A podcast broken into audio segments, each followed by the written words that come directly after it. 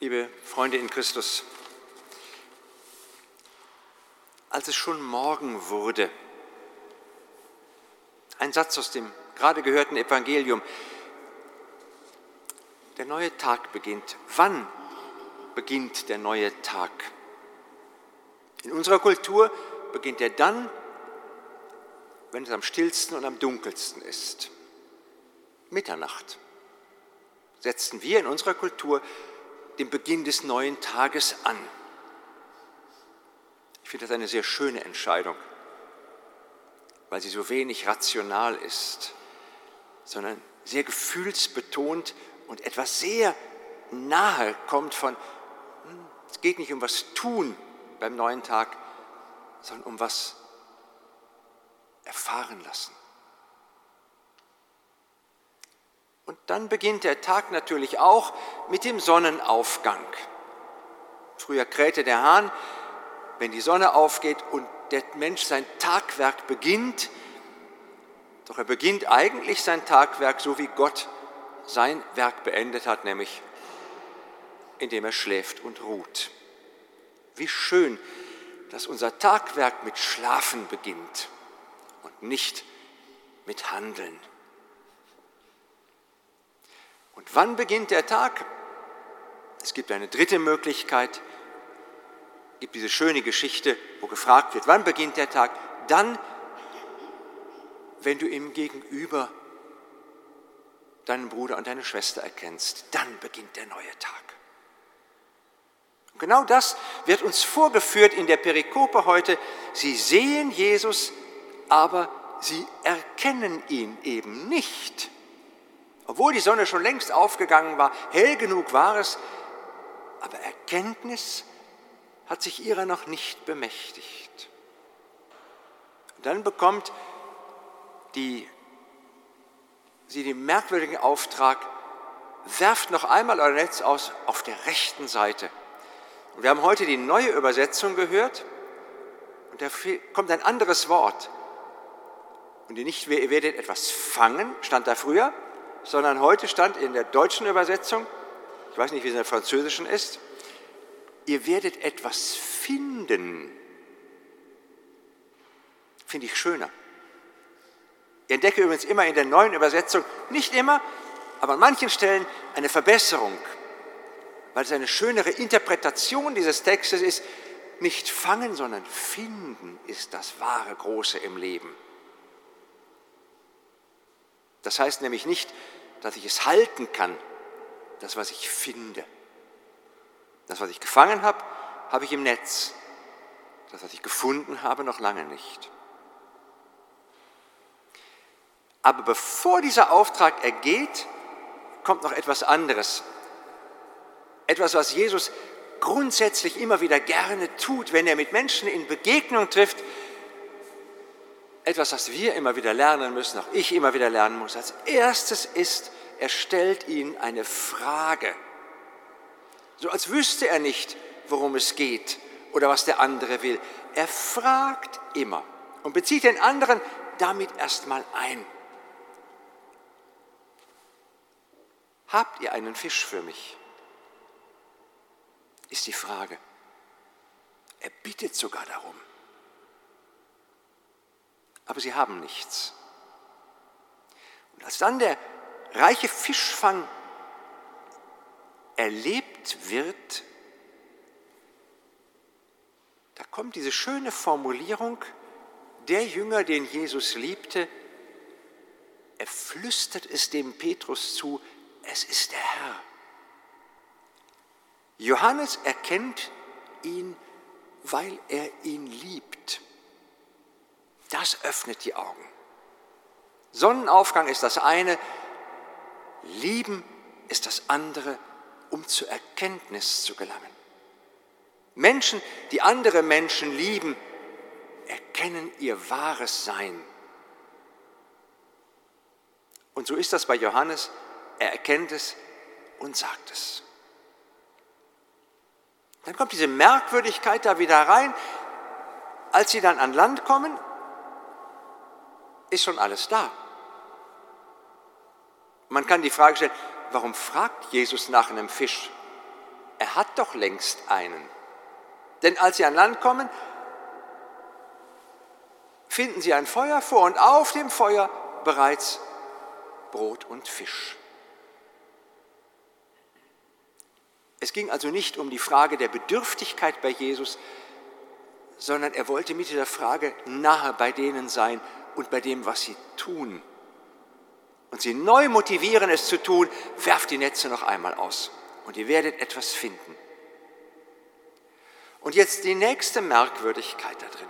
Es sind ständige Kreuzungen, die stattfinden in diesen Überschneidungen, obwohl schon alles auf dem Feuer ist, kommt der Hinweis von Jesus, bringt von den Fischen, die ihr gerade gefangen habt. Tut was von dem, was ihr getan habt, zu dem dazu, was ich getan habe. Brot und Fisch hatte er schon anscheinend, aber er will, dass wir etwas dazulegen von uns, von dem, was wir gefunden haben. Dann kommt ein Moment, der mich im Johannesevangelium immer wieder zutiefst berührt, nachdem vorher ständig, nicht nur bei Johannes, auch bei den anderen Evangelisten,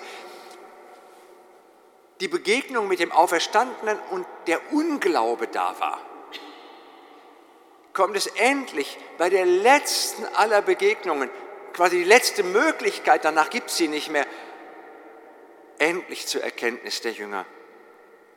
Keiner wagte ihn zu fragen, wer er sei, denn sie wussten es. Ist das nicht schön? Wie oft die dem Auferstandenen begegnen mussten, bis sie es verstanden hatten? Ich empfinde das als eine große Entlastung. Als Kind habe ich immer gedacht, Mensch, hättest du damals gelebt, wäre leichter gewesen, hättest ihn gesehen. Nein, gucken wir genau hin. Die, die ihn gesehen haben, haben es auch nicht geglaubt. Da musste der ständig wiederkommen, bis die es endlich mal geklatscht, geschnappt haben. Und auf den letzten Drücker klappieren sie es endlich. Jetzt brauchen sie auch nicht mehr fragen, denn sie wissen es. Und dann kommt eben dieser intensive Dialog mit diesem Petrus. Eingeleitet bei Johannes, und bei ihm ist nie etwas zufällig, es ist die dritte Erscheinung bei Johannes. Und in dieser dritten Erscheinung kommt am Ende diese besondere Zuwendung zu Petrus und die dreimalige Frage, und jeder von uns weiß, warum er ihn dreimal fragt, weil er ihn dreimal verleugnet hat. Und dreimal die Frage, liebst du mich? So lange, bis Petrus traurig wird. Aber ich habe nie den Eindruck und das Gefühl, dass es von Jesus ein Aufrechnen ist von, hm, ja? Erinnerst du dich, was du getan hast? Dreimal? Einige von uns haben es bestimmt als Kinder so erlebt. Ne? Dass dann so, hm, dieser andere merkwürdige Klang auf einmal in die Stimme reinkommt. Ne, was hast du da gemacht? Böses Mädchen gewesen? Böser Junge? Das hat nicht normal passiert. Und es wurde aufgerechnet. Immer mit der Hoffnung von, na, wenn es dann verstanden hast, hast du es jetzt verstanden. Und so ist Jesus nicht. Es ist kein Aufrechnen und es ist auch kein Heimzahlen aus der Position der Stärke heraus, sondern ich empfinde es immer so, dass es ein Durchschreiten ist, dass er ihn an die Hand nimmt und mit ihm durch seinen tiefsten Fall geht und durch seine größte Peinlichkeit.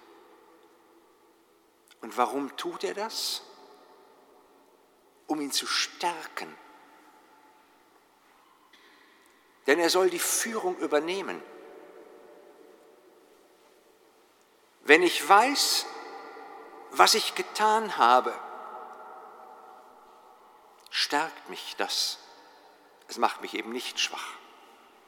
Wenn ich weiß, wozu ich fähig bin, öffnet mir das die Augen für die Schwächen der anderen und gibt mir Verständnis dafür.